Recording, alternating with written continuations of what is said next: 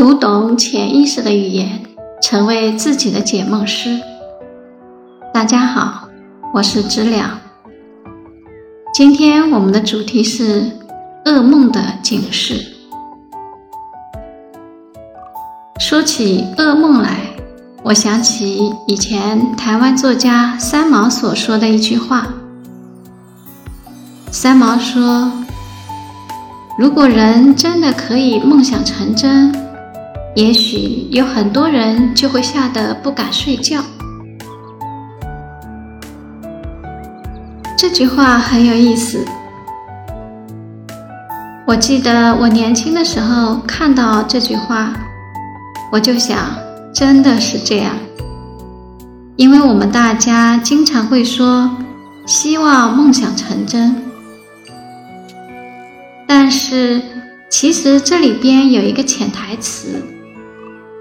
就是我们希望好梦成真，我们并不希望那些噩梦成真，否则太可怕了。因为有些噩梦简直就是人间地狱，简直就是不可想象的恐惧可怕。但三毛这句话，我有一个不同的看法。我觉得，其实不管好梦还是噩梦，我们人的梦想其实都已经成真了。什么意思呢？就是说，我们的梦想当然不见得能在现实世界中成真，不见得能在我们清醒的生活中成真。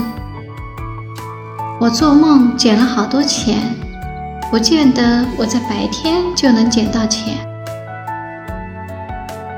但是，我们的梦想在我们的睡梦生活中，那不已经成真了吗？所以，梦想成真这件事情，在每个人的每天晚上都是在发生的。当然，有人说这个真不能算真，因为在我们醒了之后，我们会说梦并不是真的。可是，在你做梦的时候，不是啊？你梦中捡到的钱是假的，但是你做梦的时候捡钱的那种高兴是真的呀。你梦中碰到的鬼是假的，但是你梦见鬼的时候那种恐惧是真的呀。所以，实际上在梦想成真的那个时候，我们是有真情实感。真的快乐和真的恐惧的。说到这儿，我们就在想，其实你也不用不敢做梦，因为梦也不会无缘无故的变得过分可怕，它有个限度。多数人虽然我没法控制自己的梦，你不知道梦里面会梦见什么。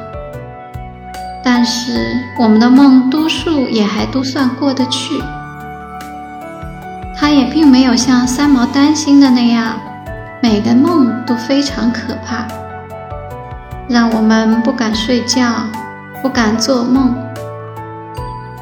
这就涉及到一个原理，就是梦是不可控的，我们并不能做到想梦什么就梦什么。这个大家当然知道。如果梦真的是可控的，我们想梦什么就梦什么，那我们就太幸福了。我们就每天晚上自己要求自己天天做美梦，对吧？做梦娶媳妇，做梦发大财，做梦开豪车。住大别墅，去外国旅游，就可以享受很多很多的我们想要又得不到的乐趣了。当然这是不可能的，但是梦也不会随便就变得很坏。其实一个人的梦是好梦还是噩梦，这并不取决于你的愿望，你想做好梦或者想做噩梦，而是取决于你的深层的内心中的心态。所以，实际上，在一个人的内心深处，如果他是幸福的，他的梦往往也是好的。如果一个人他在内心中的心态是不好的，那他的梦就是坏的。今天我们讲到这里，明天继续噩梦的警示。